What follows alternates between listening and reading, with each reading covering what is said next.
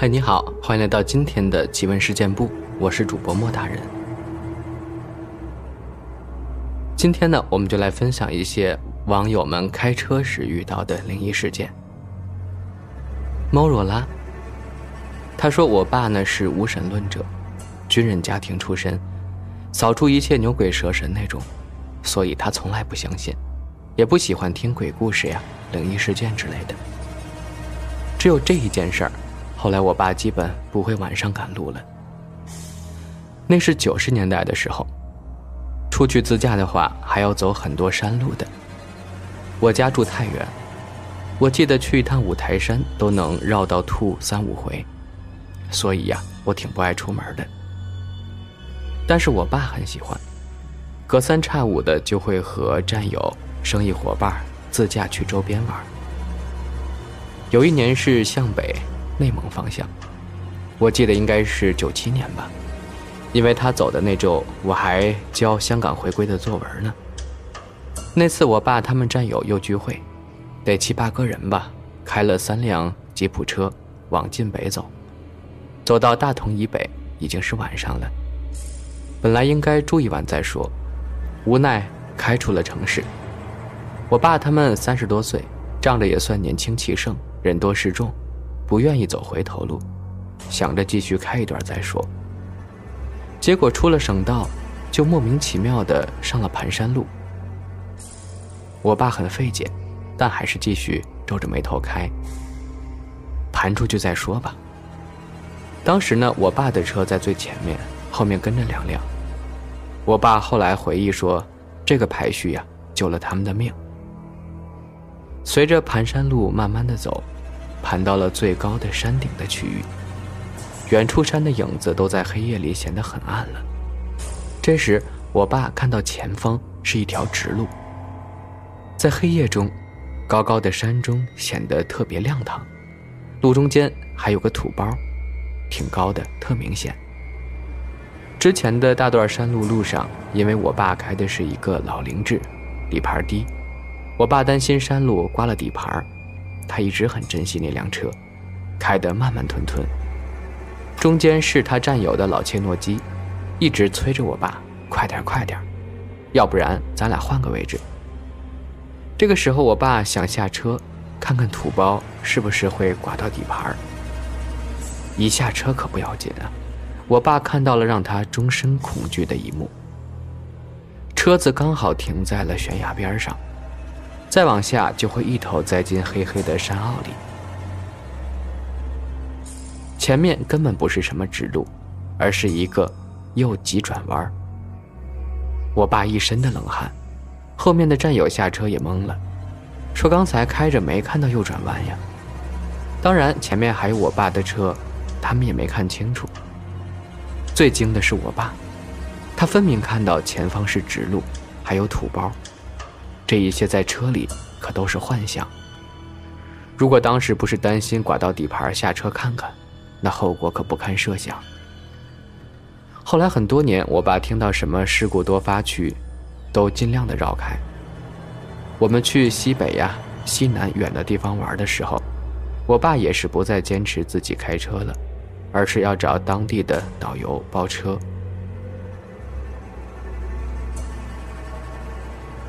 还有一个网友说：“我有一件事觉得很奇怪，在这儿写出来。如果有朋友知道为什么，也可以说一下，让我明白到底怎么回事。我的车里呢有一只小熊，我买的挂在车后视镜处。这个小熊基本上白天的时候就会面向车玻璃的方向，也就是面向前方，跟我们是同一个视野。但是，一到了晚上，不知怎么的。”他就会转向我们这个方向。这个事儿先开始发现了几回，刚开始的时候觉得很有意思，我就跟老公提了一下。后来基本每次开车晚上注意到的时候，这小熊不知什么时候就已经转向我们了。自己觉得有点害怕，但是总觉得应该可以有个科学的解释。难道是因为光照或者温度的问题吗？真的有点害怕啊！子玉，他说，二零一三年在三亚，有一天晚上进城去玩，路过一个拐角处，没有路灯，看见左边有一群人热热闹闹的在摆酒席呢，看上去像是结婚的样子。扫了一眼，大约五六张桌子吧，几十个人，或者是鬼。一秒钟，我全身的汗毛都立了起来，因为那个地方应该是个土堆的，不应该有人存在，更别说什么酒席了。而且当时是大半夜的，更加不可能。当晚没敢回家，第二天下午回去时路过停下来，看了一下，就是一个小土堆，没有任何不正常的地方。好害怕呀！上车走了，从此一个月不敢晚上一个人开车进城。说实话，我本人是不太相信鬼怪这种事儿的，虽然我确实遇到过几回，但是始终并没有给我带来什么实质性的伤害或者是接触，只是感觉到或者看到了，并没有其他反应。所以我个人是倾向于一半相信，一半怀疑。是幻觉等等的情况。这条路上曾经我还遇到过一次鬼。有一天半夜去机场接客人，回来的时候路上遇到一个老头站在路边，前不着村后不着店的地方。然后我就觉得奇怪，就故意放慢了车速，瞄了一眼，发现是一个很瘦小的老头，低着头，就这么站着。我当时第一反应就是。跟《生化危机》里的丧尸一样，然后我就问我车上另外三个人，刚刚有没有看见什么呀？他们都表示很正常呀，没有发现什么，也没有看到路人。我怕他们害怕，也就没说出来。还有一回啊，更神了，这个故事不是我亲身经历的，但是是朋友两口子自己遇到的，然后告诉我的。我在三亚的时候认识了一对四川的夫妻，在市里卖水果。由于老乡，加上有一些共同爱好，经常去他那儿蹭吃蹭喝。有一次，他们就聊起了零几年的时候，他们两口子也在我现在那个镇上做生意。有一天，突然女的生病感冒的样子，男的就让老婆在家休息，自己出去做事儿了。晚上回来发现更严重了，就带着去医院。医院住了几天，一点不见好转，并且医生还查不出到底什么病。人已经开始出现休克的状态了，还一直发着高烧。后来一个老医生把朋友拉到一边，说感觉不对呀，可能不是病，让他想想其他的办法。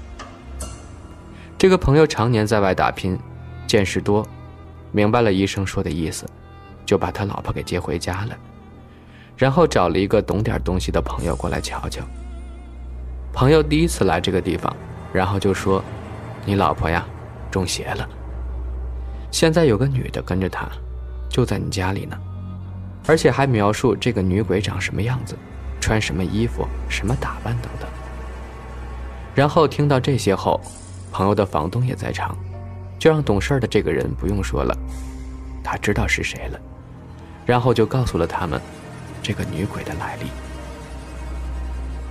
这个女鬼是本地人，二十岁左右的时候，跟本地一家家庭条件很好的小伙子相爱了。狗血的是，男方家看不上女方，还强迫他们两个分手。后来，小情侣两人就约着在天涯海角那儿跳海殉情。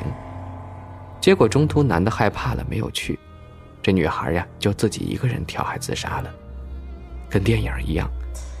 女的怨气特别深，就化为厉鬼来报复。但是男方家里找大师做法，女鬼不敢靠近，就一直游荡在镇上的附近，偶尔也害个人什么的。这次就刚好遇到了我朋友的老婆，然后朋友请来的大师就帮忙驱走了女鬼。他老婆清醒后就说，这几天一直有个女的拉着他在海边玩，最后他去上厕所，听到外面有人叫。有人跳海了，他出去一看，发现就是拉着他玩的那个女的，然后他就清醒了过来。说实话，当时听他们两口子跟我讲的时候，我都不太相信，这太像电影了。但是我后来还是在镇上跟本地人喝茶时，有意无意的打听过这事儿。很多本地人都表示确有其事，但是都比较敷衍或者不想说，只是说我说的太夸张了。据我朋友讲，当地镇上公交站对面有个公共厕所，那个厕所还有过更多的灵异事件，但我已经忘光了，就不讲了。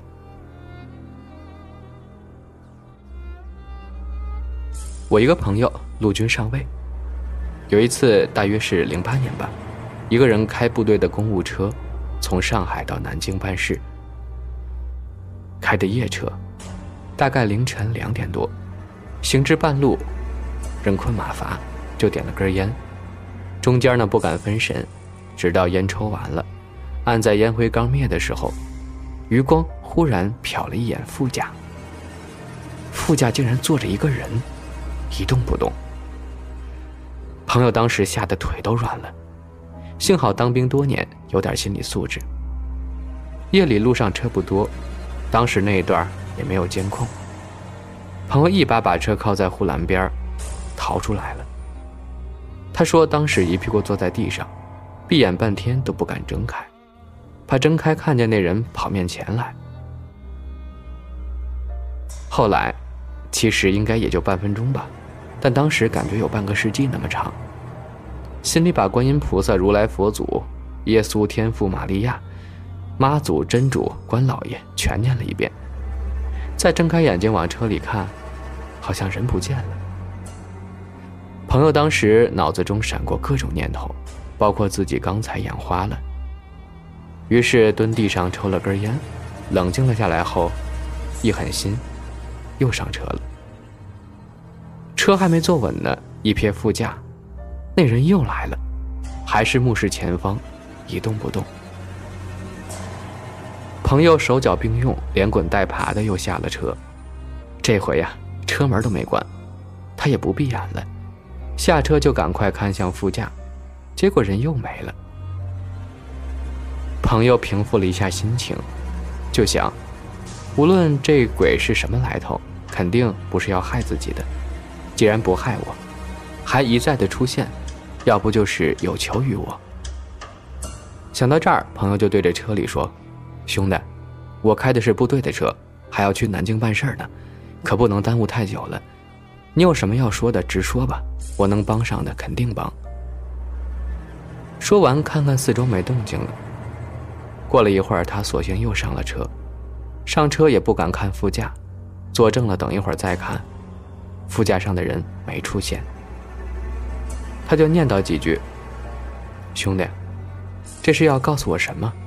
提示一下吧，我不是说话不算数的人。”说完，环顾四周，就注意到旁边高架护栏上有几个数字。哎，刚下车，好像没见着这几个数字呀。朋友就给记了下来，念叨着到南京一定帮忙查查这组数字。